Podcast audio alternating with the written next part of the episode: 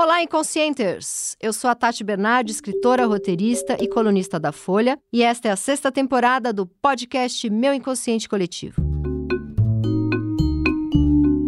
Agora eu resolvi falar sobre tudo aquilo que a gente esconde, tudo que a gente vai recalcando e que acaba virando sintoma. Ciúme, inveja, raiva, traição, falta de tesão, misoginia, hipocondria e por aí vai. E hoje eu converso com o psicanalista Pedro Ambra, que é doutor pela USP e professor da PUC de São Paulo. Ele também é autor do livro O Ser Sexual e Seus Outros: Gênero, Autorização e Nomeação em Lacan, lançado em 2022 pela editora Blusher.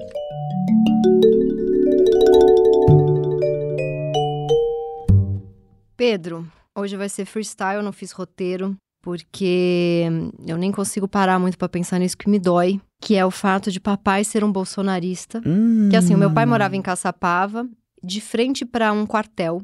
E ele jogava bola, moleque, com 6, 7, 8 anos. Ele e os melhores amiguinhos dele lá da rua, eles eram chamados pelos soldados, tenentes, sei lá, uma molecada de 18, 19, 20. Chamavam os moleques da rua, ah, vem jogar bola, e não sei o que, e ficavam contando pros moleques. A nossa vida é muito boa, a gente faz viagens de expedição à natureza, as mulheres todas querem transar com a gente. Então eu contava para aqueles molequinhos novinhos. Meu pai entendeu que para ascender, para ser alguém numa cidadezinha como Caçapava, ele tinha que ser um militar. Então ele botou isso na cabeça dele com 7, 8, 9 anos de idade. Então meu pai via entrando naqueles carros, né? Meu pai tem uma coisa até hoje com 4x4. Meu pai ele fazia, ele acampava, ele sempre foi safado com mulher desde pequenininha desde pequenininho. Opa! Começamos com uma identificação aí. Vou aproveitar o seu lapso para perguntar, né? Se tem alguma, alguma dessas contradições que você localiza no seu pai que, no fundo, você se identifica ou você tem medo de se identificar? Você acha que é tota, ele é totalmente fascista, ele lá e você cá? É, então. Tanto que quando eu tava vindo no Uber pra cá, eu fiquei pensando no Heimlich, que é uma coisa que eu entendo, mas não entendo, que é o estranho nós, né? De onde viemos e achamos que a gente nega e é super esquisito. Eu fui criada por uma família. Meu pai me levava na missa domingo, fiz um colégio, estudei dos, sete, dos 6 aos 17 em colégio de padre. Por exemplo, eu já me peguei numa situação, eu obviamente sou a favor de legalizar o aborto. Mas eu já me peguei numa situação de estar numa mesa com uma galera e uma mulher começar a falar que já tinha feito cinco abortos. E que para ela era uma coisa assim: engravidou, eu tiro, eu não tô nem aí, lá, lá, lá. E eu fiquei muito incomodada com aquilo.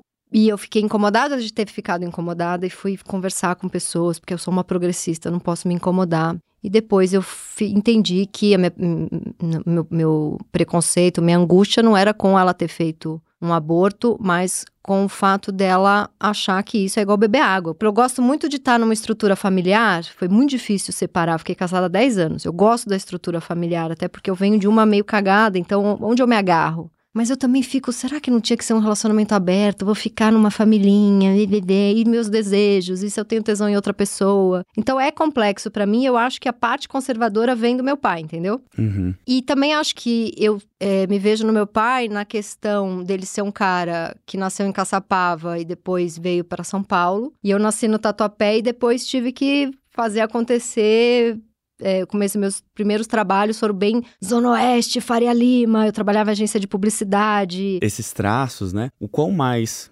plurais eles puderem ser, melhor. Porém, né, isso essa é uma afirmação, talvez um pouco idealista, porque ela ignora que as nossas identificações familiares e infamiliares, elas estão inseridas num contexto político. Ou seja, a família, em primeiro lugar, né, ela é uma instituição que a gente tende a, a tratar como universal, como a histórica, como natural. Uhum. É... Meio óbvio. Meio óbvio. Tanto que é, seria possível descrever essa, essa questão que você e muitas pessoas estão passando como mais um conflito de geração que sempre aconteceu. Uhum, né? Os uhum. jovens, os adolescentes começam a ver, os seus pais são ultrapassados e colocar isso numa esteira de naturalidade, né? O Uhum. que é francamente ideológico. Não é verdade. E depois se tornam um pouco os pais. É, porque isso dá a entender de que ah, a família é a única forma de estruturação da sociedade, o que não é verdade, ela é uma instituição criada há não mu- muitos séculos. Para começar a, a gente tocar a questão do bolsonarismo, a família é um dos pilares, talvez um dos pilares fundamentais de uma coisa que ultimamente a gente não tem falado muito, ou muitas pessoas não, não, não têm tocado, que é um pilar de um negócio chamado capitalismo. Uhum, total. A produção e acumulação de, de riquezas, ela depende de uma estrutura familiar. E é justamente por isso que é necessário um, um franco trabalho ideológico para a gente acreditar que um, a família é a única forma de exercer aquilo que na psicologia social a gente chama de socialização primária, né? Que são aquelas primeiras pessoas que vão convidar aquela criança que nasce para o mundo, Uhum. para a linguagem, para as relações afetivas, e que, portanto, eles são laços que são indestrutíveis. E o que é que isso cria? Qual é o efeito disso? Entre outros. Uma espécie, e, se articula um pouco com a cultura cristã, de uma impossibilidade, quase um pecado, que é você romper Uhum. com uma família, você se afastar de uma família, né? Honrar pai e mãe, né? Uhum. E coisas nesse sentido. Por mais que certos setores é, ditos progressistas, mais que se- seja uma palavra genérica demais, né? Mas acho que dá para usar nesse contexto. Por mais que alguns setores progressistas estejam experienciando, né, ampliações do conceito de família, famílias homoparentais, trisais, relacionamentos abertos, assim por diante, a ideia fundamental de que eu tenho uma espécie de dívida com essas pessoas, independentemente do que elas venham a fazer, pensar, eh, se elas vão para frente de quartel, se elas são abertamente racistas ou não, são ainda um, um resquício desse nosso psiquismo pautado na incontornabilidade da família. Uhum. Esse é um ponto complicado, porque por mais que a gente consiga Você reformar. acha que aquelas pessoas ali na porta do quartel, elas estão ali também para defender o, Tanto que um dos discursos do Bolsonaro era pela família, é tudo pela família. Exato. É, é como se essas pessoas acreditassem que um, um governo de esquerda vai chegar e implodir o que que é um núcleo familiar. Então elas estão ali para defender o que é a base e a essência do ser humano. Por isso que elas enlouquecem desse jeito. Exato, só que aí que entra a especificidade, uma das especificidades, a meu ver, do, do fascismo à brasileira. Por quê? Ele é um fascismo que eu diria que ele, ele opera mais por paradoxos do que por contradições. O que que isso quer dizer? O discurso da família, né, defendido por, por grupos de, eh, de extrema-direita e disseminado em redes sociais, né, que faz com que pessoas que, inclusive, nem têm total acordo com isso, ao longo do, do tempo, dos meses e dos anos, vão se radicalizando. Ele é, é- é um discurso que, ele, ele, nas práticas sociais do Brasil, ele é paradoxal. Então, por exemplo, né, saiu uma reportagem que um homem que estaria na, na, na frente do- dos quartéis, casado, evidentemente, um pai de família, teria sido pego fazendo sexo com outro homem ali nas barracas na frente do quartel. É, e Eu esses, não vi isso. esses- é, esses exemplos, não, não- talvez seja apócrifo, né? Mas eu- esse é um dos exemplos, entre muitos que a gente observa, de que um discurso, é, aparentemente, de é, defendendo o bem, ele carrega na sua praxis o mal Uhum. né? Essa é um- um- uma das definições é, de ideologia que a gente pode dar para isso. Então, é muito comum, isso a nível global, inclusive, né? Que muitas das pessoas que, sei lá, são pegas com, com acusações de estupro, de armazenamento de material pornográfico, incluindo pornografia, sejam Incluindo pornografia infantil. incluindo pornografia infantil, sejam aqueles que, é, na luz do dia, né, defendem a família, Sim, etc. Vários sim, políticos sim, americanos caem nessa. Então, esse é um paradoxo que ele não se explicita enquanto tal. As pessoas têm o que alguns, alguns pesquisadores americanos chamam de uma é, dissonância cognitiva. É isso, eles acreditam. O tal de 72 horas, né? Não, rolou a eleição, em 72 horas aconteceu alguma coisa. Não acontecia. Você encontra uma outra explicação porque você não consegue transformar essas, essas duas realidades opostas, a do pai de família que. E, e que existe até hoje, né? Por exemplo, pai- o pai de família que não deixa a filha ter namorado, só se casar porque não se visto. A gente, num certo setor progressista, né? Vila Madalena, Hype, a gente acha que esses tipos não existem mais. mas isso é o Nossa, grosso do Brasil. Muito, é o grosso do Brasil, sim. Então, esse é o mesmo cara, muitas vezes, que vai lá e faz um, um banheirão. Mas porque ele precisa vazar pra algum lado, porque ele isso, é. como, isso, como todo mundo. Isso eu acho uma constituição humana. Mas a diferença é que esse- essa. É que ele tá tanto pra um oposto que ele precisa ir pro outro? Qual que, porque, o que que, o que, que eu não vou, opera ali? não, eu nem vou, vou psicologizar exatamente esse caso. A gente pode voltar isso mais na frente, mas o que eu queria sublinhar nesse momento é que esse tipo de, de diferença, ou o que você estava narrando em relação ao seu pai, que aparece no, no texto que você fez também, né? Bom, uma pessoa que defende coisas fascistas, Uhum. defende morte, ao mesmo tempo é uma pessoa carinhosa. Muito. Ou seja, e- É. esse tipo de paradoxo não nos ensinaram nos livros de história. E é Quando- muito complexo, é exatamente isso. Isso- quando a gente fala, isso tem a ver também com um certo esforço hollywoodiano de, de, de pintar os De manique... nazistas. de mani- É tudo man- Isso, maniqueísta. isso, do, do, do fascismo, para eles colocarem como herói, sendo que nem é tão verdade, porque quem derrotou o fascismo foi a União Soviética. Mas essa ideia, né, de que o, o- fascismo ele é um uníssono, ele é um bloco, é verdade em certa medida, né? É um pensamento que aponta para o unicidade, mas deixa, não ficou muito claro, talvez o Brasil explicite isso de uma maneira muito brutal, de que discursos que, em última instância, vão produzir a violência são, podem ser evocados por pessoas que aparentemente são doces. E daí, quando a gente introduz a variável familiar, dessa quase impossibilidade, dessa dificuldade de um rompimento com a família, torna tudo muito doloroso, né? A gente- Fica-se uma espécie de, de, de beco sem saída, né? Por conta de, uma, de um momento específico, né? Muito radical da, da nossa história, da nossa formação cultural, que joga na nossa cara elementos que são estruturantes da, da cultura brasileira. Por exemplo, você tá voltando aos exemplos do seu pai, né? Essa questão da violência, né? Guerra, guerra é um, um tipo de violência física organizada, né? Uhum. ou o militarismo e assim por diante, ele, ou essa, essa disposição, no caso do seu pai, né, do corpo da mulher por um homem, Uhum. são elementos que eles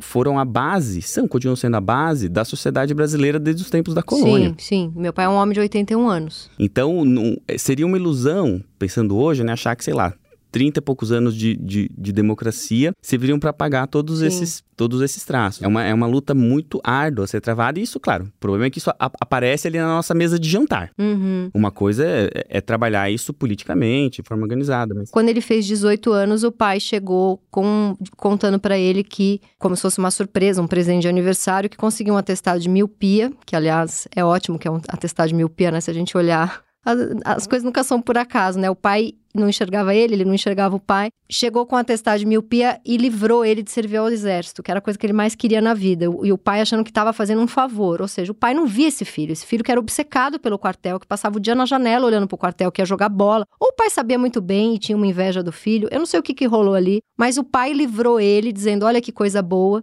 Porque nisso a irmã dele já estava morando aqui em São Paulo, estudando letras na USP, a mãe tocava piano. Não tinha militar na família e, e tinha essa propensão de algo mais hum- de humanas ou de arte, né? E o meu pai foi a grande frustração, e a partir daí vieram várias outras frustrações, que era ver todos os melhores amigos servindo ao exército e ascendendo dentro daquela cidadezinha, porque aquilo era virar o bem-sucedido da cidade. E depois ele tentou ser engenheiro, também não foi uma coisa que conseguiu. Depois, no casamento da- com a minha mãe, que era a mulher que ele, acho que até hoje, estremece quando vê, é, não deu certo. Mas ao mesmo tempo é uma pessoa que se vê um gatinho machucado na rua, traz pra casa que foi melhor amigo dos amigos a vida toda, que foi um pai extremamente carinhoso e presente. É muito difícil, né? É, mas eu, eu acho que isso que você está descrevendo é o impasse de uma grande porcentagem da- da- das famílias no, no Brasil, que quase todas têm essa diferença política no seu interior. Uhum. Agora, eu, eu voltaria para a questão da, da, da família, né? Por exemplo, a partir desse, disso que você traz, de que, bom, ele queria ter tido uma carreira no exército, o pai não, não permitiu e assim por diante, porque a família, ela é, é, vendida como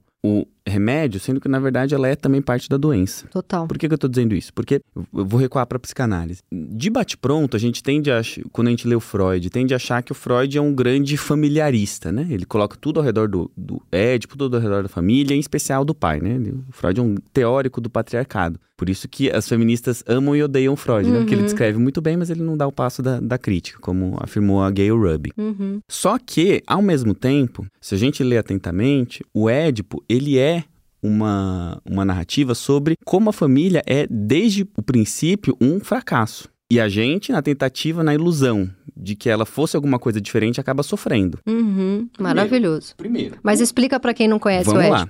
A ideia freudiana, né, de um início da civilização, presente num texto chamado Totem Tabu, é que a passagem do, digamos, do estado animal para o estado humano teria acontecido quando houve uma espécie de revolta Dos irmãos. dos irmãos que mataram e devoraram o pai. Então, antes Porque disso, o pai comia a mulher de todo mundo. isso, e porque não tinha família. Sim. Não tinha família, Sim, então... não tinha ordem. Exatamente. A diferenciação de família, né, de grupos que, no- nos quais podem ter relações e não se podem, ela é, primeiro, marcada por um crime. O que é um, uma espécie de correlato com, por exemplo, né, o que a gente, a imagem que a gente faz das evoluções, elas começam de maneira criminosa, assim por diante. Mas se a gente avança para os casos clínicos Mas é muito do doido Freud, porque eles comem o pai. Ou seja, o fascitinho fica dentro de cada um. exatamente. Isso Ex- eu nunca tinha parado pra pensar Exato, nisso. mas é por isso que o Freud diz que o pai agora tem mais força morto do que vivo, porque agora ele tá, Nossa. ele tá dentro de cada pessoa. E tá longe de ser o que depois o Freud fala, que é a voz internalizada do pai, que é o superego. Não é essa voz internalizada. Isso, mas é- é- Esse é o já é grão. o pai da lei. Mas é o já- grão, é, o grãozinho, grãozinho. é o grãozinho, é o grãozinho. Agora, isso, enfim,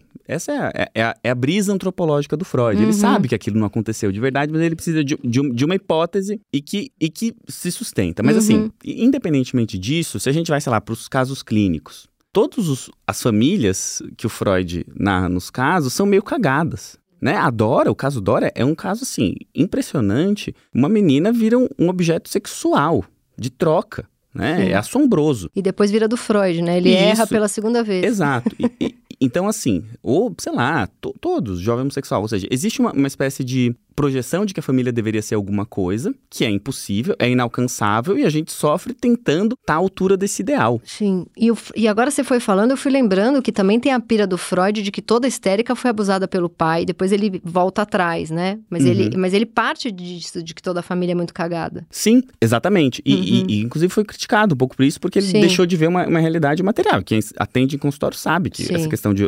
abuso, quase sempre, e violência contra a mulher, né? é, e crianças, é sempre.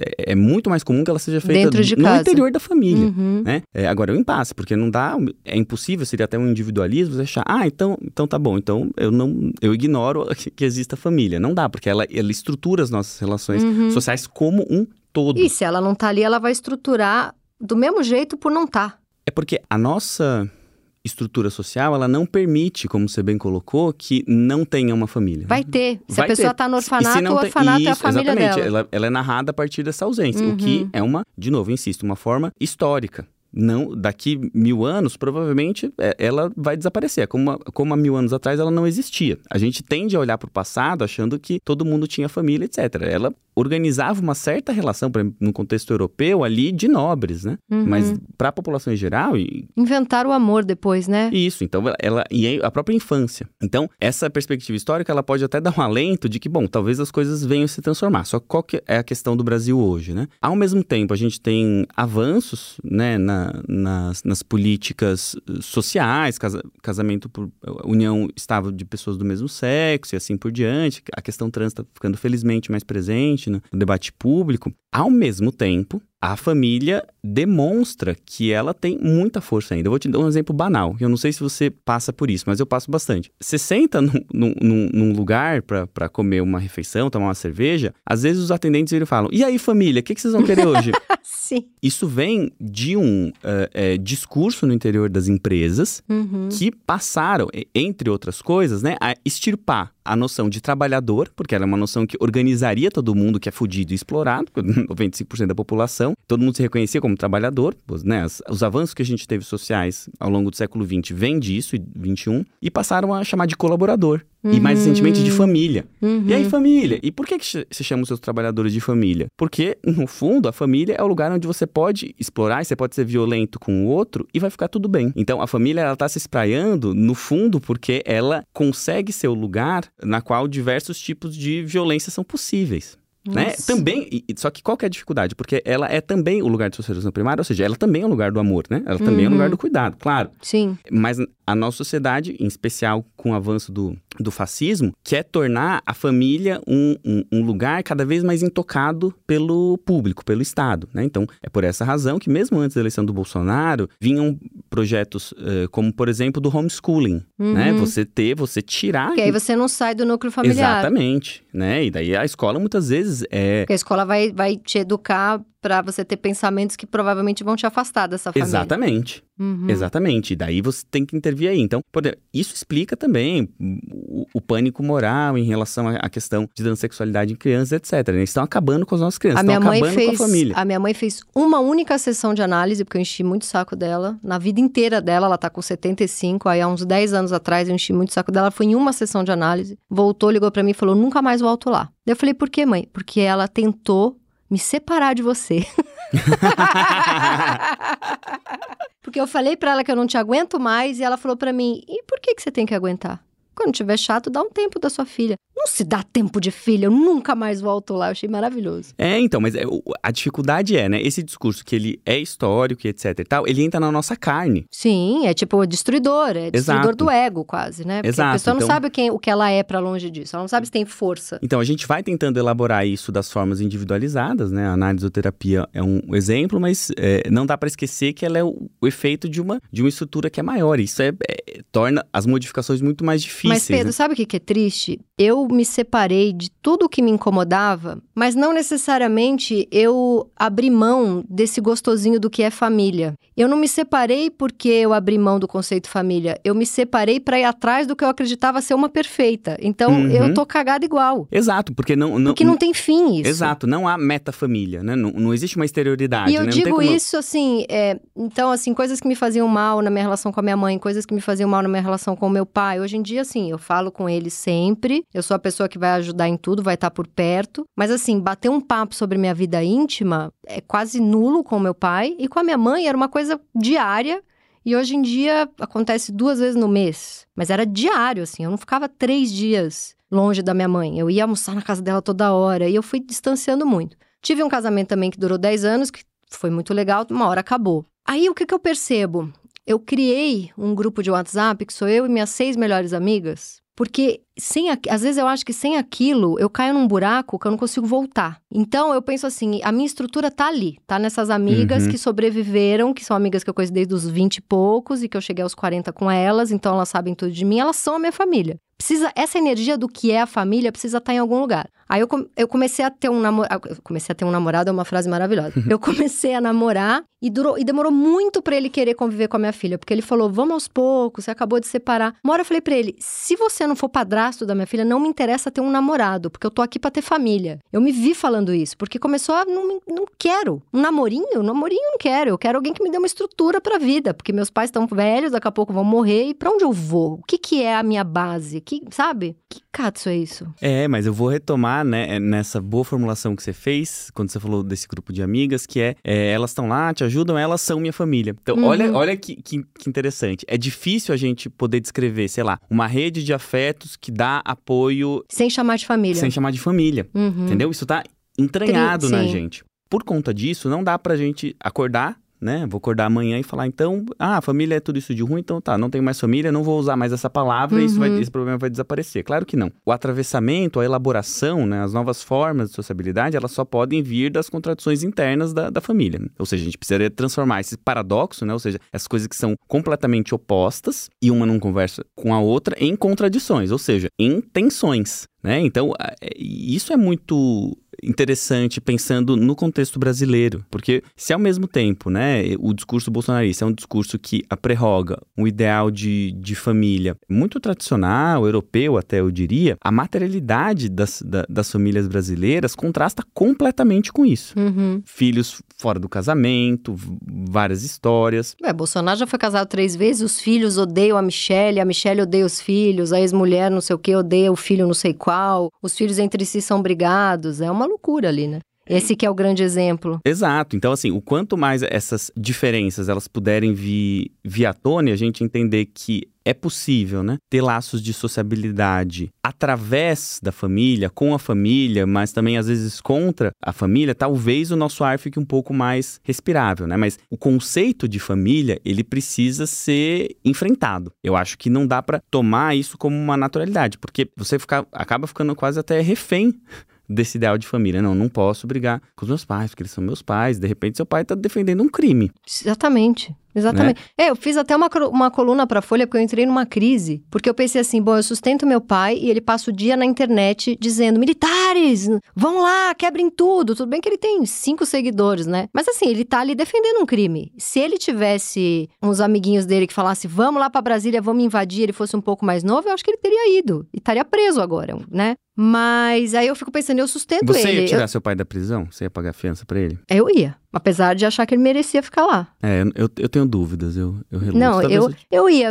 Pai, mãe, filho, eu acho que é um negócio que você briga com o que você acha que é. Não sei, muito difícil essa pergunta. Eu acho que sim, mas eu ia achar que ele merecia ficar, mas eu, como filha, ia pagar a fiança. É, inclusive porque tem essa, essa, essa questão, né? Na, quando a gente vai ficando mais, mais velho, que a gente passa a ter que cuidar dos pais e, portanto, enxergá-los também a partir de uma perspectiva infantil. Né? Exatamente. Seja, a, a, ensinar os pais a não acreditar em fake news. Exatamente. Mas não, tem que pesquisar e tal, né? Então, Sim. Então isso, isso faz parte. Isso, isso dá uma solidão desgraçada, porque a real é que a gente também é criança em alguns momentos do dia e não tem pra onde correr quando, quando uhum. você vê que o pai é essa uhum. pessoa. Sim, mas assim como eles também eram quando cuidaram da gente, a gente era criança. Estavam lá sem saber o que fazer. É, várias vezes, vezes né? eu tô com a minha filha, eu penso, cadê a mãe dessa criança? Porque eu não aguento mais. Outro dia eu briguei com ela e a gente ficou chorando e meu marido veio acalmar. Eu, eu parecia irmã dela com alguém acalmando, sabe? Tem muito esses papéis, assim, na maternidade. Eu sou mãe adulta madura 70% do tempo, mas 30% do tempo eu sou uma criança desesperada porque largaram uma criança comigo. E ninguém fala isso, né? Uhum. É, então, mas aí a gente toca de novo na questão dos ideais, né? Se você tem o ideal de que a família precisa funcionar de uma determinada forma, a mãe não pode falhar, etc. Né? Isso era muito comum, até na época do, do, do, Freud ele fala bastante sobre isso, né? Como o pai ele tinha que se colocar como uma figura infalível, uhum. né? O que se articula muito com a questão de masculinidade, né? Sim. E isso faz com que você, enfim, precise maquiar muito. Então, é, essas, essas questões, elas são aquela fronteira muito tensa entre um, uma grande quantidade de, de afeto, questões históricas que não dá para a gente ultrapassar só no nosso tempo de vida, digamos assim, uhum. assim, ou na, na, nossa, na nossa individualidade, né? elas também têm a ver com as, com as questões coletivas. No entanto, existem esses, esses momentos históricos no qual a coisa parece que explode, né? A gente, se a gente para para pensar, nossa, há 10 anos atrás, a nossa relação com a família era muito diferente, antes das questões políticas entrarem tanto em cena. Você tinha, tinha tensões... uma coisa de não dito. O não dito isso, une famílias. Isso. E eu sempre fui muito angustiada com o não dito. Acho que por isso eu sou escritora e por isso eu estudo psicanálise. Coisa que mais sempre me angustiou na vida era o não dito. E eu percebi que é, o que unia muitas famílias dorianas, e a minha nunca foi, era a coisa do não dito. Mas, é, mas a minha família dizia muitas coisas, era muito na cara, assim, sabe? Então, eu às vezes prefiro aquele Natal cagado, que todo mundo tá meio magoado, mas tá ali, e que falou coisas, do que aquela muito doriana que é inteira montada no não dito. Nessas, em alguns momentos eu consigo ver a luz que une essa família meio esquisita que eu tenho. Porque às vezes eu fico meio carente e penso, ai, nossa, quer saber? O almoço do dia 25 eu vou na casa de alguém que é aquela familhona que tem muito primo. Eu não tenho essa família de muito primos, primos uhum. são amigos e os avós são vivos. Que rico! É impressionante. Eu não sei que plano médico que rico tem, que eles ficam com bisavô. Os bisavô têm 108 anos. Eu tenho uma raiva disso, que, que, que os velhos vivem muito na, na, família de rico. Que os meus avós eram maravilhosos, plano médico ruim, morreu tudo com 73. Então eu vejo um biso de 105, eu já quero chutar a cadeira de roda, porque eu, eu tenho inveja. Mas aí aquela família com um monte de. de aquela família cheia de dinda. Não aguento esse monte de dinda, nem se fala dinda em São Paulo. Que... É, uma, é, uma, é uma palavra que eu descobri recentemente. Né, dinda. Não... É, é, é, é, madrasta. É, mas. Mas tá na moda, é a dinda. É, então, mas é, é, é, é também uma, uma fetichização de uma uma coisa meio que seria. Se eu falhar, tem uma outra mãe pro meu filho. É, mas é.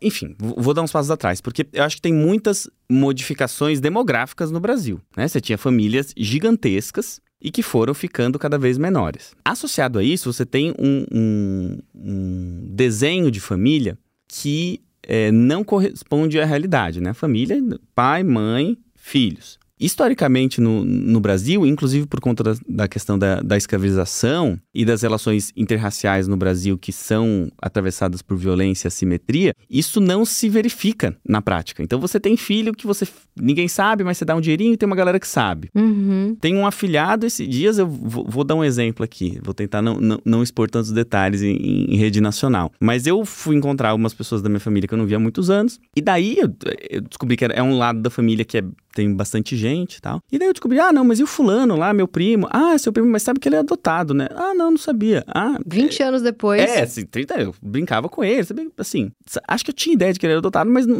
Não mas, se falava. É, não, assim, eu, eu, eu não sabia. Não, mas ele foi é, deixaram ele na, na porta e sua tia pegou ele não tem nem não tem pai e mãe na certidão uhum. e daí tipo nossa tal e daí uma outra assim são, são tantas materialidades que contrastam com o nosso ideal de família doriana como uhum, você colocou né? uhum. né que fazem com que a gente a gente deveria se chocar mais com isso a meu ver, né? Por Se exemplo, chocar com a Doriana ou com a cagada? A cagada real. Se chocar com o fato de que toda Doriana tem é cagada. muita cagada no, no seu porão. Sim, sim. Né? Sim, eu sim. acho que, é, é para continuar essa, essa diferença que eu tô colocando, né? É, eu acho que quando você tá falando do, desse, desse Natal da sua família, que todo mundo briga, tá aquele clima meio ruim, etc., mas tá todo mundo lá, vocês estão sustentando uma contradição. Né? Vocês estão sustentando que tem o, o elefante. Não, o meu, o, o, meu Natal, eu, fui, eu fiquei muito triste com o meu Natal e depois eu pensei, quer saber, é o Natal possível, tá tudo certo. Os meus pais, eles agora vivem para cachorro.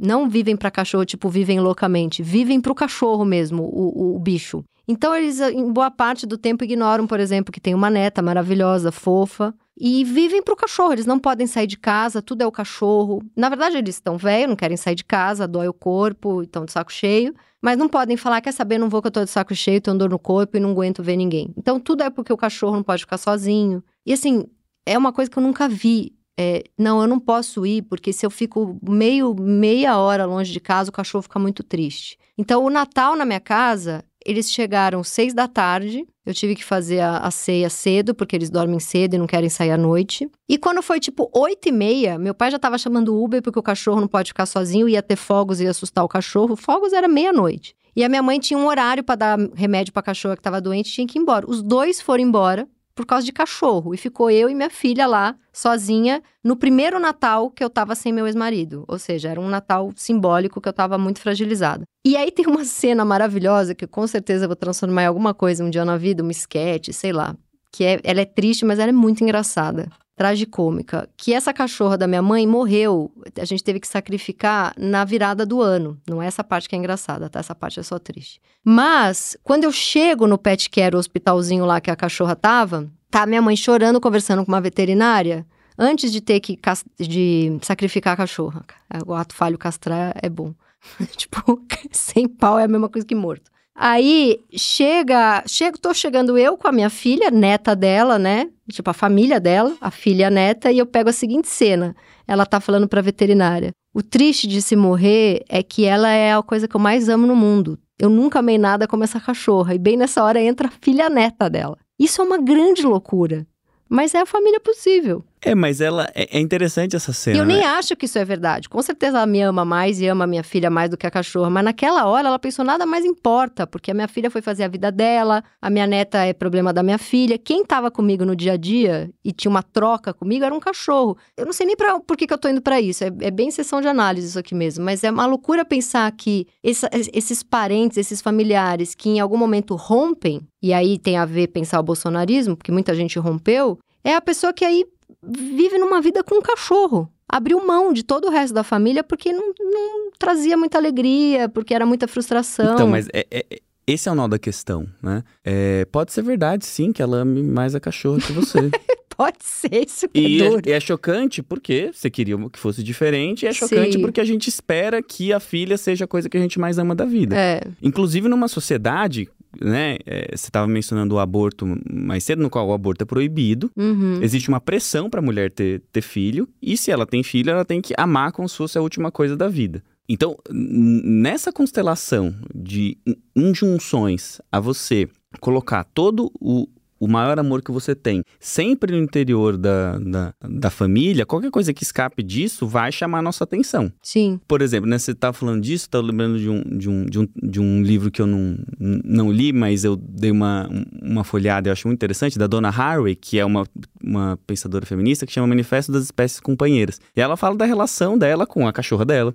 Então uhum. ela fala assim: olha, tem um, tem um tipo de laço de amor e de afeto que, inclusive, é interespécies. Uhum. Isso... Não, minha mãe falou para mim: o que eu senti por essa cachorra, eu nunca senti por ninguém. A, assim, acabou a vida da minha mãe. A cachorra morreu, ela, ela tá assim, ela desistiu. Eu, tô, eu não sei se eu levo ela no psiquiatra, porque não tem mais nada. É, não. Esse, esse fenômeno da, do, do aumento da importância dos animais domésticos na sociedade, eu acho que é um negócio que, que, vale muito estudo, né? Porque é uma coisa que mudou, assim, bastante no, de, de, uns tempos para cá, né? Mas eu acho que isso, é, essa talvez seja uma, uma brecha, pensando agora, é, pra gente começar a repensar o que é família, né? O cachorro faz parte da família? Cara, eu não tenho. Assim, essa galera que é mãe de pet, eu vou ser cancelada agora, mas assim, não compare cachorro com ser humano, cara. Eu acho cachorro fofo, eu sempre tive cachorro, eu gosto de cachorro, mas desde que minha filha nasceu, não tem comparação. É um negócio assim, se a minha filha tiver uma gripe, não é a mesma coisa do cachorro tá doente. Tipo, desde que minha filha nasceu, a real é que assim, eu vou tratar o cachorro como cachorro, com amor, com respeito, mas não é meu filho, entendeu? É, eu, eu, acho eu tenho, isso eu, uma... eu, eu, te- eu tenho solidariedade à sua posição. Acho que eu penso de maneira parecida. Porém, se a gente pensa assim, friamente, Uhum. né? Essa é uma forma da gente. Quando a gente começa a falar pai de pet, pai de planta, pai de celular, eu acho que é uma forma da gente começar. Tamagotchi, lembra do Tamagotchi, Tamagotchi? Tamagotchi. Então, revolução do Tamagotchi. Eu acho que é uma, seria uma forma é, de começar a radicalizar um pouco e tentar dissolver essa, esse buraco negro de afetos, Que não que tem é a onde família, pôr. Sim. né? É, é duro, é difícil você perceber que o seu pai gosta mais do cachorro do que de, de você, Sim. mas eu acho que é uma forma, é também uma forma até desses pais bolsonaristas escaparem dessa imposição que é de você estar sempre perto de alguém que na verdade você às vezes não quer estar perto, às vezes você Não, o melhor de tudo, olha ali aquela cena ali, ó. Enquanto eu e o Pedro, a gente tá aqui conversando, o produtor da Zamunda tá agarrado no cachorro dele, encarando a gente, tipo, ah é? Eu sou o pai de pet, sim. engulam essa. É, engulam essa, rapazes e garota. Mas enfim, é... sou eu aqui falando da minha solidão. Mas eu saio, eu sou uma pessoa que sai em busca de, de, de família. Mas qual que é o seu ideal assim de família? Se a gente pudesse resetar o mundo, o Brasil, que, que você imaginaria assim que você ia, ser, você ia ser feliz assim na sua família? Você tá morando com seus pais, eles Deus iam ter, eles não iam ter cachorro? Conta pra mim assim como é que seria. O que, que você Olha, o meu imagina ideal, como ideal? o meu ideal de família, eu, eu, eu tenho um- bastante inveja e eu converso bastante disso com meu namorado. O meu namorado, ele tem uma família que, assim, ele tem uma rede de apoio. Ele é pai de uma criança de 10 anos e ele é separado. Aí ele tem uma rede de apoio que, assim, quando ele tá com a metade da semana ele fica com a filha, metade a, a filha fica com a mãe. Na metade que ele tá com a filha, ele pode, se ele precisar ir ao cinema ou se ele estiver doente, a filha pode dormir no pai dele, que é casado, que é ótimo e que é casado com uma mulher ótima, pode dormir na mãe dele, que é ama a neta e quer dormir com a neta toda semana e que é casada com um cara ótimo. Então ele tem uma rede de apoio que essa filha, né, pode dormir em qualquer lugar. Eu não tenho rede de apoio com a minha filha. Tudo bem que, meu- que eu já fui mãe, demorei talvez, e meus pais já têm muita idade e, e têm muitos problemas de saúde. E a família dele tem uma galera mais jovem que, que pode ajudar, né? Uhum. Não, en- entendi que você tá num- numa brisa de a grama do, Do- vizinho é, é mais verde. É mais verde e eu queria que ela fosse cinza. É, Tá, saquei. me dá a real dessa família. Mas, por exemplo, você estava falando, bom, um, você começou dos exemplos falando, bom, ele tem com quem deixar a filha. E volto para a questão estrutural, né? A gente vive num mundo em que o, o cuidado da- da- das crianças tem que necessariamente ser feito pela família. No mundo, não. Eu diria num, até num extrato social, porque quando você vai para camadas mais populares, o, o cuidado da criança É de todo mundo ali. é, ele é mais partilhado, a depender do tamanho da cidade e, e coisas assim, né? Ou até vou dar um outro exemplo que eu, que eu fiquei sabendo recentemente da, da minha família, né? Tinha uma- um, um tio, enfim, um tio se separou e foi casar com uma menina mais nova que tinha duas filhas, né? Na verdade, ela tinha três, porque uma ela tinha tido e tinha entregado para alguém criar, Uhum. né? Ou seja, essa... e, é, Esse desprendimento. esse desprendimento, ele é... Ele tende a ser lido Uhum. por uma numa ótica burguesa, né, como uma violência contra a criança, etc. Uhum. E ali é, é uma, é como dá pra viver. Exato. Isso, isso vai mostrando que essa centralidade da, da família eh, eh, nuclear, ela não é necessária para criar uma vida, para Mas você criar laços. sabe, mas você sabe que eu dei o exemplo do meu namorado, mas tem uma outra família que eu fico babando assim, que eu falo que coisa linda. Tem a Mila, que é uma moça fisioterapeuta que faz drenagem linfática em mim, e a gente conversa muito. Elas são em quatro irmãs. Mais ou menos da mesma idade, tipo 38, 39, 40, 41. E elas são uma rede de apoio que ela me conta. Eu tenho vontade de chorar, porque eu sou filha única, não tenho primo, amigo, não tenho, não tem ninguém assim. Essa que é a real. É- O grande tema da minha análise é: eu não tenho ninguém. Por isso que eu fiquei tão doente ano passado quando eu tive essa briga horrível com amigos próximos, porque é um vazio horrível, assim. E ela conta, assim, por exemplo, uma irmã estava com uma questão com o filho pequeno, as outras três irmãs saíam do trabalho, passavam lá para ajudar ela. Aí a outra dormia uma madrugada. Aí a mãe ficou doente, são quatro para revezar, ficar no hospital com a mãe. E elas são um grupo e elas são de uma força. Assim, são, são irmãs que, assim, um homem que venha dar uma de babaca ali. Ninguém. Nenhum passa, entendeu? Porque elas são uma fortaleza, são quatro mulheres, é uma defendendo a outra. É um negócio que eu não, eu não tenho ideia do que é isso. É lindo, sabe?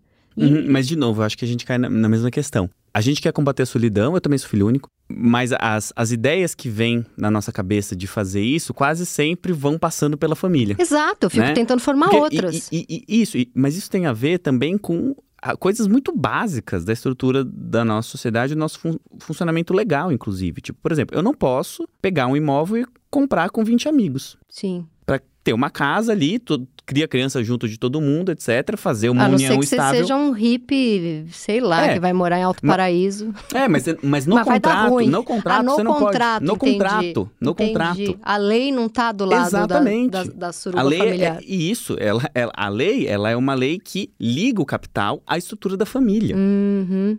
Então, Sim. são coisas assim, porque tem coisas muito materiais de sobrevivência. Pra onde que a criança vai à escola? Eu preciso sair pra tomar uma cerveja. Onde que eu vou deixar a, a criança? Tem creche? Creche é só naquele horário. Entende-se que du- durante o resto do tempo ela tem que ficar com alguém da família. Eu criei uma fobia quando eu me separei, que assim, eu ia morar metade da semana sozinha com a minha filha, né? E eu criei uma fobia que era assim, não se fica sozinha com uma criança numa casa.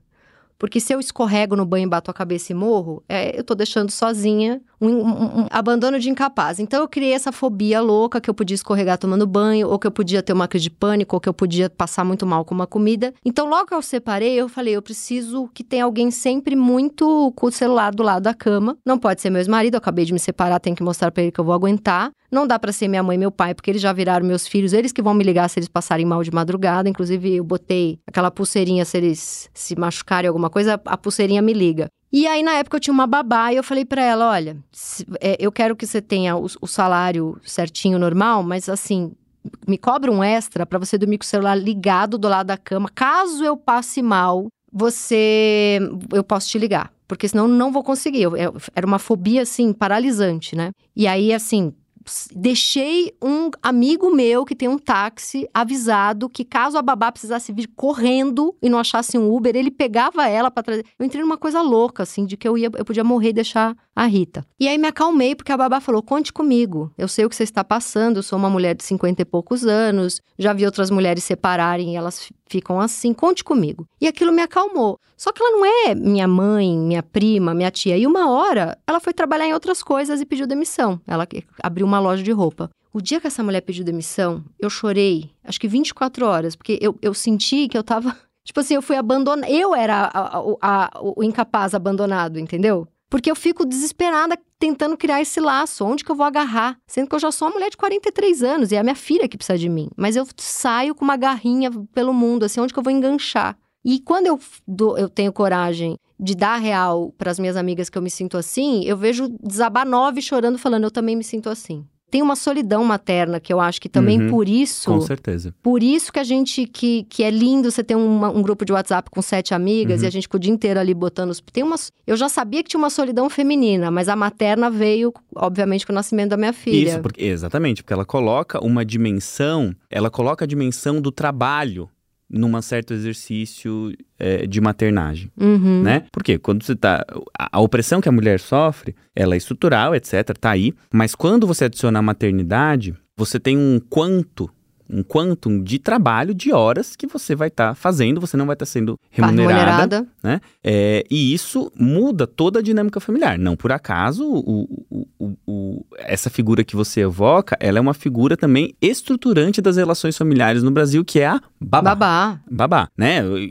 Assim, muita tinta já correu sobre isso, inclu- inclusive articulando a questão de classe e raça, essa questão de gênero da babá, por exemplo, em trabalhos como da, da Rita Segato ou da Lélia Gonzalez, que falam dessa figura ambígua que é a, mulher negra que exerce trabalhos de maternagem Uhum. para criança. Então, ela é ao mesmo. Olha essa, essa questão paradoxal. Ela é ao mesmo tempo a mãe para criança, porque muitas vezes é quem ensina ela a falar, quem ensina ela brincar. Existe todo um fantasma da mãe que a, que a filha ou o filho vai gostar mais da babá do que dela e Uhum, assim por diante. uhum. Mas ao mesmo tempo ela tá ali numa relação de trabalho, diriam alguns de exploração. Mas a babá ela, ela, ela aponta para insuficiência da família. Exatamente. E que a forma da gente tratar essa insuficiência da família no Brasil é explorando o tempo de uma outra mulher, quase sim, sempre. Sim, né? sim, sim. É, então, esse é um, um, um nó que ele é muito profundo, muito difícil Muito, de desatar. Muito. É, e eu acho que esse é um exemplo que mostra né, mais um atravessamento da, da, da questão de classe e, e, do capitalismo nas relações. Por quê? A relação que a gente consegue estabelecer psiquicamente com um filho ou uma filha, atualmente, é ela é minha. Uhum. É uma relação de propriedade. Sim. Né? Sim. E a, a, Rita Segato, num texto muito bonito chamado Édipo Brasileiro, ela vai falar que o, o problema do racismo no Brasil, desse, desse ideal, dessa burguesia, né? É que a criança que é branca foi cuidada por uma babá negra e amava essa babá, porque ela precisava desse ela precisava de um amor ali mútuo, inclusive para ela se estruturar, se estruturar psiquicamente, amava ela já também numa relação de propriedade, uhum. de posse, né? É, é meu texto. é o meu, é a minha coisa. Uhum. E é isso que propicia que essa mesma criança, passados ali 20 anos, se torne um, um racista. Que loucura. Ou, né, também uma outra questão que atravessa as questões de, de da babá e raciais é, é, as relações sexuais que ocorrem também nesse contexto na adolescência, entre, quase sempre entre meninos e, e, e uma e cuidadora mulheres. ou Exato. uma pessoa que ajuda em Exato. casa. Então, de novo, é um, é um exemplo ainda mais perverso dessa De que ela é propriedade. Dessa, é, e desse, desse interlaçamento entre é, violência, capital e família. Mas se eu falar para você que não, tem, não acontece nada disso na minha casa, você vai acreditar?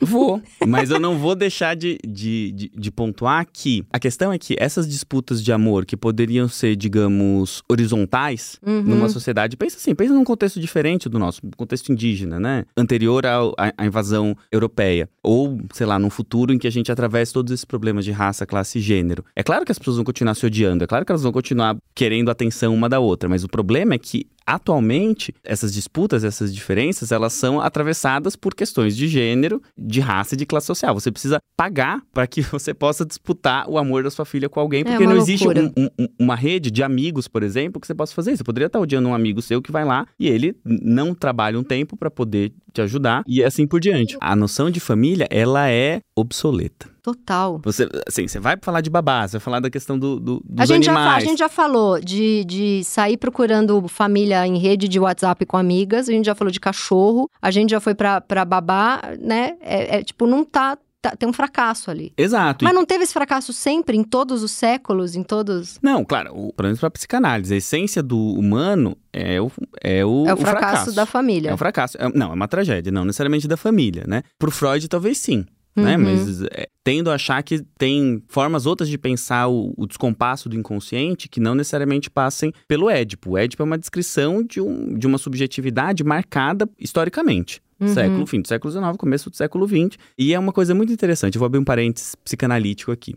O Lacan, em 38, ele escreve um, um texto chamado Complexos Familiares na Formação do Indivíduo. E ele fala uma, uma frase que é alguma coisa do tipo assim: existe o declínio social da imago paterna. Aí os psicanalistas é, dos anos 2000 começaram a usar essa frase para dizer que, sei lá, com a- o pedido de, de união de pessoas do mesmo sexo, adoção, todas essas questões de sexualidade começaram a aparecer, que estava em declínio o pai. Oh, meu Deus, o pai não existe, tá Ok. muito conservador, um discurso Uhum, muito conservador, né? bastante. Só que o Lacan, quando ele escreveu isso, ele estava falando outra coisa. Ele estava falando assim: a psicanálise só pôde emergir, ela só pôde aparecer, porque era no texto de 38, ele está falando do Freud, ela só pôde aparecer porque houve um declínio social da imago paterno. O que que isso quer dizer?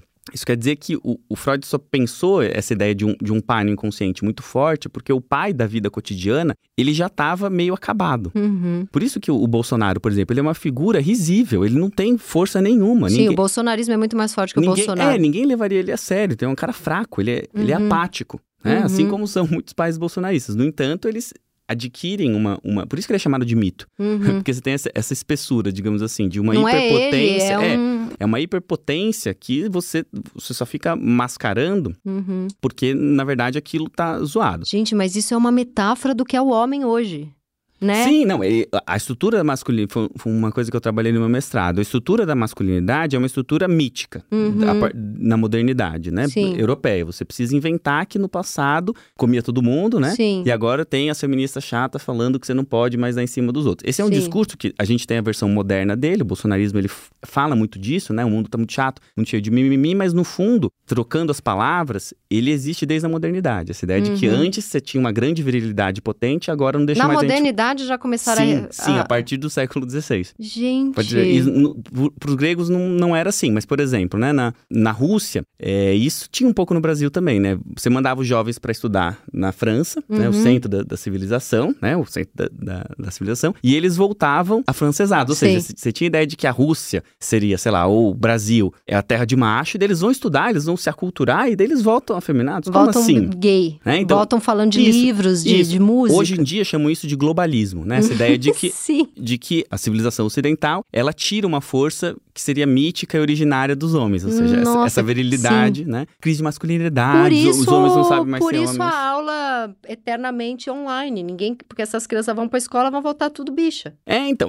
eles vão ser colocados em contato com os cursos que, enfim, Por isso contrasta, a raiva da cultura. Contrasta, exato, exato. É, é esse bololô que a gente tem que atravessar. Mas voltando à questão da, da família, né? Por conta de tudo isso, fica muito difícil imaginar outras formas de falhar. A família é uma forma histórica das relações de redes de afeto e de socialização primária funcionarem e não funcionarem. Uhum. Existiram outras no futuro, se a gente sobreviver ao cataclisma climático, Sim. vão existir novas. A gente não consegue imaginá-las ainda, mas não quer dizer que elas já não, não estejam aí.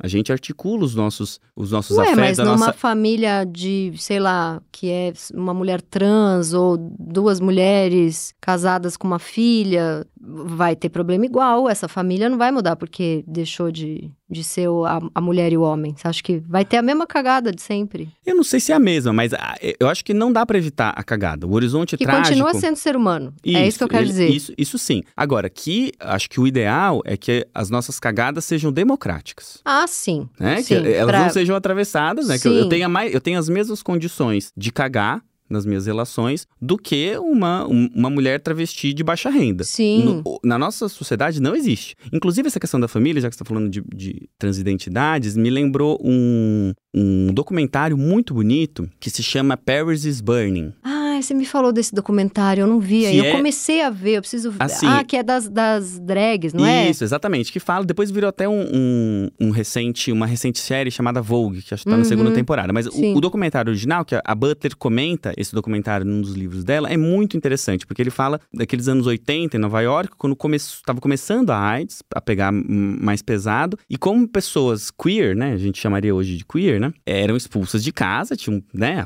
essa, essa família que deveria proteger, na verdade, estava ferrando ainda mais com a vida dessas pessoas. E elas encontravam nesses bailes Vogue, né, as primeiras baladas, digamos assim, LGBT, formas de sociabilidade e que elas eram chamadas de família. Só que era uma subversão do que significa família. Você tinha lá uma mama, né, uma, em geral uma mulher trans que cuidava dos seus filhos, digamos assim, mas eles não tinham nenhum laço de sangue. Então ali é, você vê que existe uma, uma forma da gente pensar a família completamente diferente. Sim, mas você vê que tá todo mundo desesperado por uma, né? Sim, mas é o, o quão mais essa família puder ser porosa, né, e apontar para novas formas de sofrimento uhum. que não reproduzam esses problemas e que criem problemas novos, melhor. Melhor. Sim. Uma das minhas melhores amigas é casada com uma mulher, elas têm um filho. São duas mães. E a Ritinha ficou encantada, minha filha. São duas mães e ficou louca com essa história. Antes de dormir, no dia que ela conheceu, ela falou: Mamãe, o Dante, que é o filho dessas duas amigas, o Dante tem muita sorte, né? É muito bonitinho. É uhum. isso que você tá falando. Não vai Exato. deixar de ter problema, porque é ser humano. Uhum mas são pessoas vivendo o que elas querem viver, porque eu acho que duplicava, triplicava, quintuplicava o problema, porque além de ser ser humano, muitas vezes era ser humano vivendo dentro de uma estrutura que ensinaram para ele, não a que ele queria para si. Exato. Então isso só quintuplica o problema. Exato, né? Eu fico até brincando com os amigos, a gente fica zoando do, das figuras do churrasco de, de família dos anos 80. Não sei se você passou por essa, por essa situação. Muito. Assim, ah, o seu tio, não, o seu tio ele vem com um amigo aí. É, total, sim, sim. Né? Sim. Então você vai criando assim. É, é, é, formas de não enfrentar os limites da, da, da sim, questão de família, sim, ou, ou, de não ampliá-la, né? Sim, sim, sim. Eu tinha uma prima da minha mãe que a vida toda teve namorada e era sempre, ela tá sempre com a melhor amiga, ela tá sempre com a melhor amiga. Agora assumiu que, é,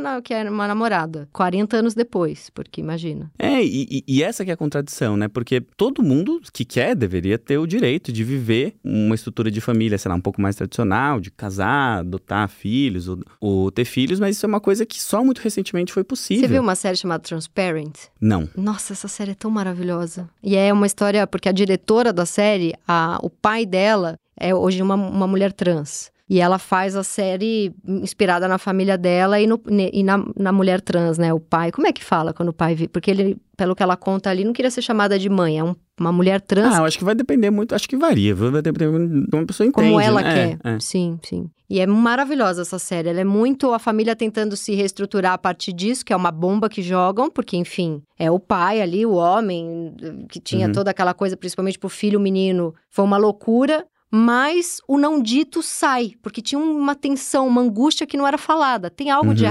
errado é a palavra errada. Mas tem algo aqui que é o não dito. E uhum. quando eu sou uma mulher trans, é pelo menos lidar com uma angústia de algo um pouco mais real, né? Total, não. E eu vou até pegar uma, uma coisa que se fala bastante, que é a ideia de família saudável. Uhum. Ai, essa palavra saudável é tão família perigosa. Família saudável. Então, assim, tem duas formas da gente entender isso, né? Ou a família saudável é a família normal, né? uhum. né? Que, que é isso que está associado. É o pai, a é mãe. Isso, ao, ao fascismo. Sim. Né? Essa família, ela é fixa, ela só pode ter um pai, uma mãe e um conjunto de filhos. Sim. Se for um menino vão... uma menina, melhor ainda. Isso, e casalzinho, quer é, ter um casalzinho. casal. Então, essa ideia de família normal, ela é uma forma de pensar o que é normalidade, né? Uhum. Ou seja, a normalidade como adequação a uma norma metafísica. Deus falou que é assim. Essa é uma forma. Em geral, é como a gente entende normalidade. Mas uma das maiores reflexões sobre a noção de, de normalidade, já, já escritas, né, é um livro chamado O Normal e o Patológico, de um médico, filósofo chamado Georges Canguilhem,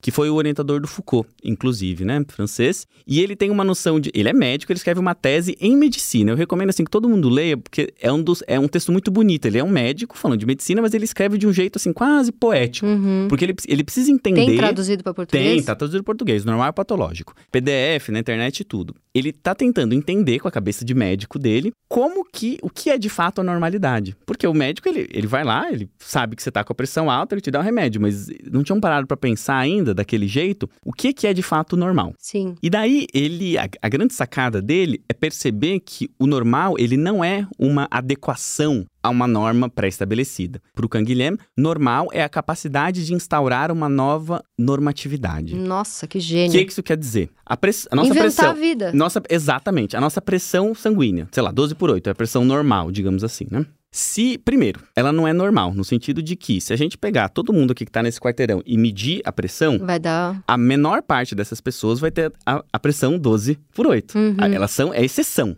Sim. A maior parte das pessoas vai estar tá fora disso. Primeiro uhum. ponto que não dá pra pensar na normalidade assim. Segundo, se a gente pega um avião aqui e vai para La Paz, no Peru. Já cagou a pressão. Se você fica com essa pressão de 12 por 8, morreu. ferrou. Já morreu. Exatamente. Então, vai passar mal. Exato. O organismo saudável é aquele que consegue instituir. A se adaptar. Exatamente. Instituir para si novas normas. E agora, fechando esse parênteses, eu volto para a questão da família. O que é uma família saudável segundo essa outra perspectiva? É uma família que consegue se repensar a partir dos seus próprios impasses. Sim. Uma família que consegue transformar os seus laços, rompendo se necessário e estabelecendo outros, é uma família que, a meu ver, é saudável nesse sentido que me parece melhor. Ou seja, essa situação que você é, narrava do, do seriado, né, do Transparent. Ou seja, você perceber que uma, uma transição de gênero implique em renegociações simbólicas e afetivas com o outro e conseguir sustentar esse atravessamento, uhum. isso é uma família saudável. Sim. Então, eu acho que nesse ponto, se a gente vai sustentar a ideia de família, é, a meu ver, teria que ser dessa forma. Sim, porque família... se você tiver a família Doriana na tua cabeça, você já tá psicótico de saída. Isso, é. Porque você não vai, não vai alcançar, a não ser que você alcance muito em cima de não ditos. Uhum. E aí é muito. É, e eu acho que pra gente, no cotidiano, cotidiano, essa transformação que vai arejar a família, ela é tanto do ponto de vista das relações concretas, ou seja, as relações entre as pessoas da família, elas vão se alterando ao longo do tempo, como você falou em relação aos seus pais, né? Você tem um momento que está mais próximo, outro mais mais afastado. A transformação, o Canguilhem chamava isso também de monstruosidade. Olha que interessante. Ele falou assim, a normalidade, ela tá próxima da monstruosidade. E como que o Foucault chegou nele? Ele era médico, mas ele era filósofo? Ele foi, ele foi o, era, na França tinha lá o pessoal pesquisando, o, o, Foucault não, não fez medicina, mas pesquisou sempre coisas muito próximas à, à medicina, e o Canguilhem foi o, o orientador, né, uma espécie de, de, de mentor ali, ali deles. Então era uma, era uma duplinha boa. Você vê que tem muitas coisas ali que ele, ele pega. E o Canguilhem, ele, ele só consegue chegar nessa formulação de normal e patológico porque ele fala assim: olha, ele fala todos os estudos sanguíneos, várias coisas de medicina, ele fala, aqui não dá. Daí ele vai pra psiquiatria e ele percebe que na psiquiatria você precisa de outra noção de normalidade, sim, sim, né? Sim. Bom, normal, isso, na clínica, inclusive, né? A pessoa normal, digamos assim, para usar os termos Canguilhem, não, não é um conceito da psicanálise exatamente, mas é aquela que topa com o real, nas palavras do Lacan, top, topa com essa coisa Da angústia. da angústia impossível, difícil, né? Isso é, é o Uhum. real pro, pro Lacan, e consegue dar seus pulos. Sim. Se você consegue dar seus pulos quando a bucha chega, isso é uma certa concepção de normal que é diferente do normal da, medici da E que é medicina padrão. completamente diferente de você tentar se enfiar no que é dito pela família tradicional doriana que- normal, porque aí você tá louco de Isso. verdade. Pensar uma família arejada é pensar que os laços eles vão se alterar e se transformar ao longo Uhum. do tempo, inclusive por conta de questões políticas, e ao mesmo tempo de que o nosso ideal do que é uma família legal também tende a se alterar. Né? Uhum. E isso é uma, é uma coisa, inclusive, do, do, do amadurecimento, né? Você, uma das dores dessa, dessa questão da família, descobrir um bolsonarista na família, digamos assim, Sim. é, Pra gente amarrar o é- episódio. é, pra gente amarrar, é aquela pessoa que que era me tão deu legal, amor, que era carinho. tão foda, tão inteligente, de repente tá falando baboseira. Crime, né? Não é mais do que baboseira. Isso, mas, mas, mas existe uma queda de ideal. Sim. Existe, eu preciso, eu preciso ser capaz de ressignificar o lugar dessa pessoa, ainda que essa ressignificação implique em um rompimento. Uhum. Então, o quão mais a família pudesse transformar, a meu ver, melhor. Uhum.